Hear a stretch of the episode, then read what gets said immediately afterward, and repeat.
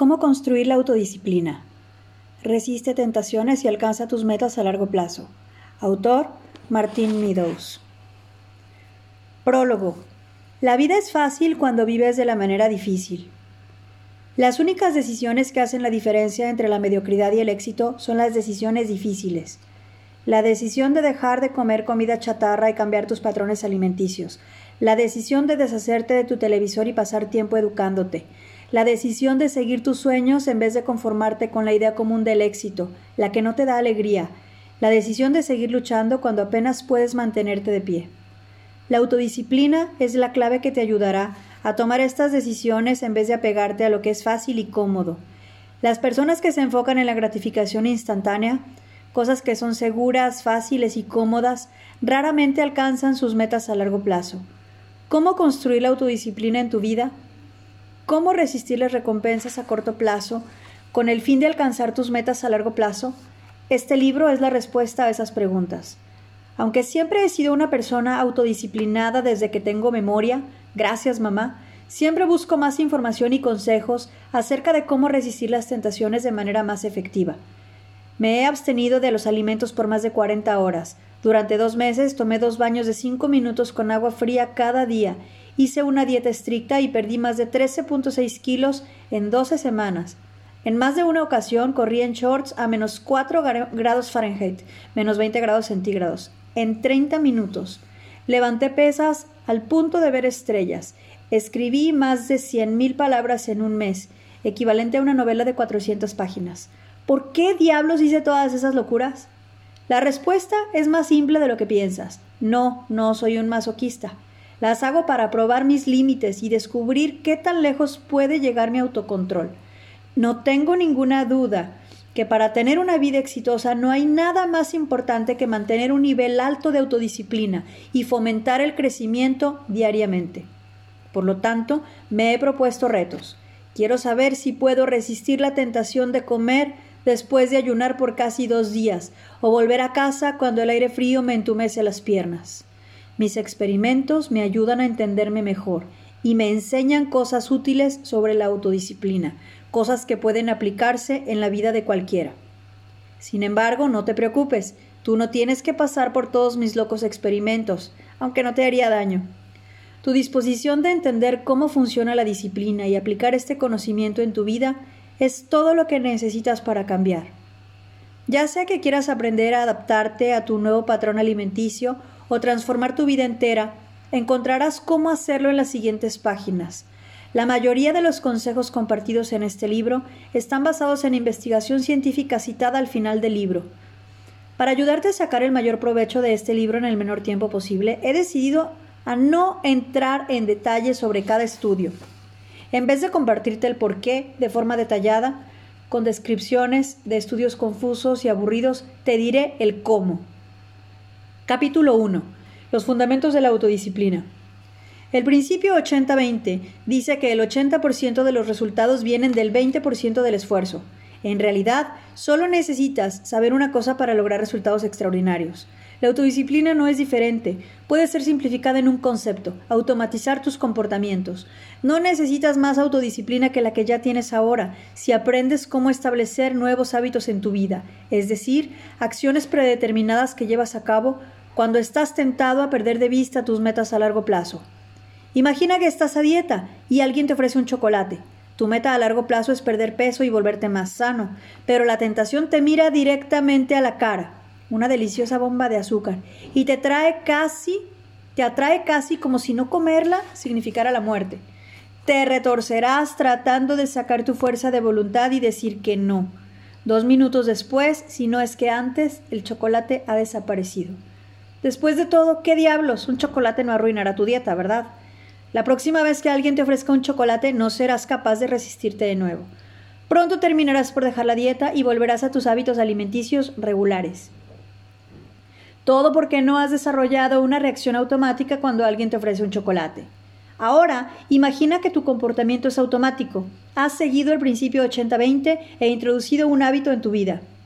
A la vista de un chocolate te vuelves consciente de tu deseo, pero en vez de ceder, reconoces el deseo que tienes reconoces el deseo por lo que es, una desviación que te sacará de tu meta a largo plazo. Entonces, te recuerdas a ti mismo que puedes eliminar el deseo comiendo una fruta. Todo sucede en un instante. Es tan natural como cepillarte los dientes después de levantarte. No necesitas ejercer tu autodisciplina para hacerlo, ¿o sí? Felicidades, tu comportamiento automatizado ha prevenido que rompas tus propósitos. La autodisciplina empieza con hábitos. Estudios demuestran que formar un nuevo hábito toma de 18 a 254 días. En promedio toma un poco más de dos meses, 66 días, lograr que un comportamiento sea automático. Cada día que repitas el comportamiento que quieras automatizar, necesitas menos disciplina para adherirte a él. 66 días después, se requiere de poca disciplina para mantener el hábito, ya que se vuelve un comportamiento automático.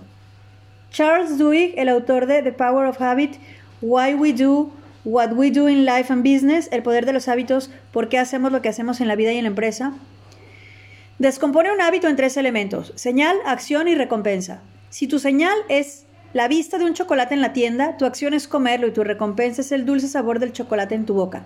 Tu cerebro sigue un plan simple. Cuando ve la señal, hace que ejecutes la acción, usualmente con poca conciencia, con el fin de obtener la recompensa que desea. Afortunadamente podemos utilizar el mismo proceso para formar hábitos positivos y hacer que nuestros comportamientos sean automáticos. También podemos hacer cambios sobre nuestros malos hábitos existentes y transformarlos en positivos. Para tomar el ejemplo del chocolate, vamos a asumir que tu antojo de algo dulce te conduce a comerlo. La siguiente vez que sientas el antojo de comer un dulce, reemplázalo por una manzana.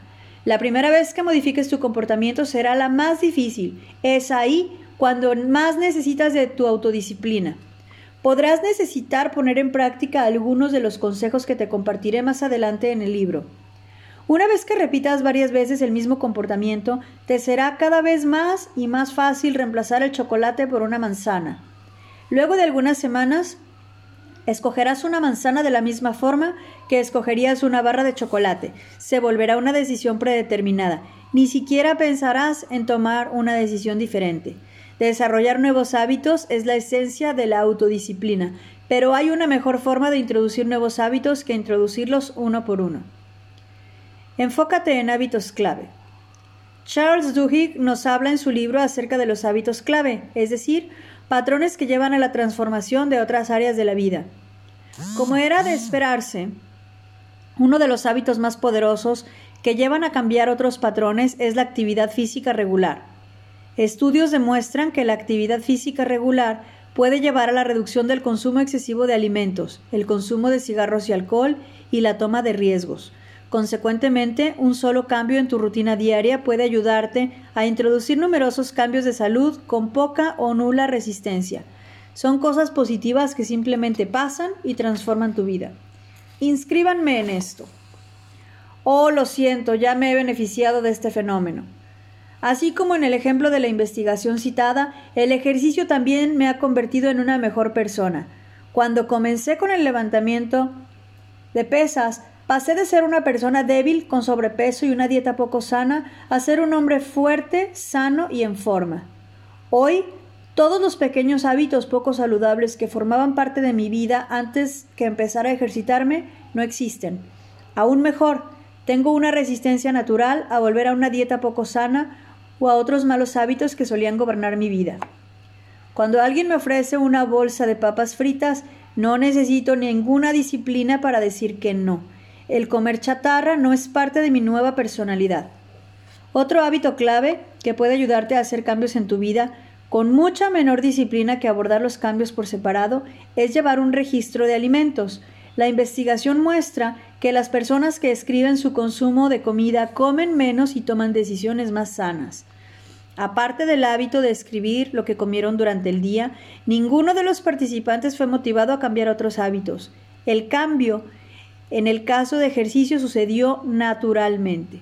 Yo también usé un registro de alimentos para llevar un seguimiento de lo que comía. Me ayudó a entender la cantidad de energía y nutrientes que cada comida proporciona y cómo usarlos para perder peso o formar músculo.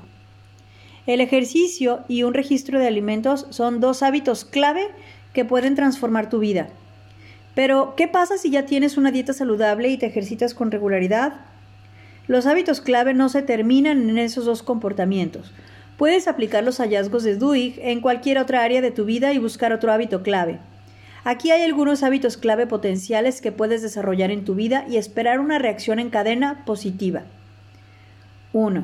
Meditación. Existen al menos 20 beneficios de la meditación científicamente comprobados que abordan todas las áreas de la vida. Hablaremos detalladamente sobre la meditación en otro capítulo más adelante. 2. Despertar más temprano. Incluso caminar 15 minutos más temprano puede traer un cambio en tu vida al permitir empezar tu día con menos estrés y sin presión. La atención reducida en la mañana puede ayudarte a mejorar tus relaciones con otras personas y a ser más efectivo en el trabajo. 3. Intentar algo nuevo cada día. Salir de tu zona de confort y hacer cosas que nunca has hecho te ayudará a descubrir nuevos pasatiempos, conocer nuevas personas y enfrentar tus miedos. 4. Ahorrar dinero. No importa lo que pienses acerca del dinero y la felicidad, un par de meses en ahorros no pueden traer más que cambios positivos en tu vida, llevando a una reducción de estrés y mayor seguridad financiera que se derramará sobre otros aspectos de tu vida. 5. Expresar gratitud por las cosas que estás agradecido. Estudios muestran que el escribir tres cosas que salieron bien en un día lleva a un aumento de la felicidad. La fuerza de voluntad es un recurso Varios autores como Kelly McGonigal y Roy Baumeister describen la fuerza de voluntad en sus libros como un recurso limitado que necesita ser dirigido. Sus hallazgos, basados principalmente en la investigación de Baumeister, parecen interesantes. Nuestra fuerza de voluntad funciona como un músculo y podemos fortalecerlo y fatigarlo. Su modelo sugiere que la fuerza de voluntad depende de la glucosa en nuestra sangre, cuando desciende, también desciende nuestro autocontrol.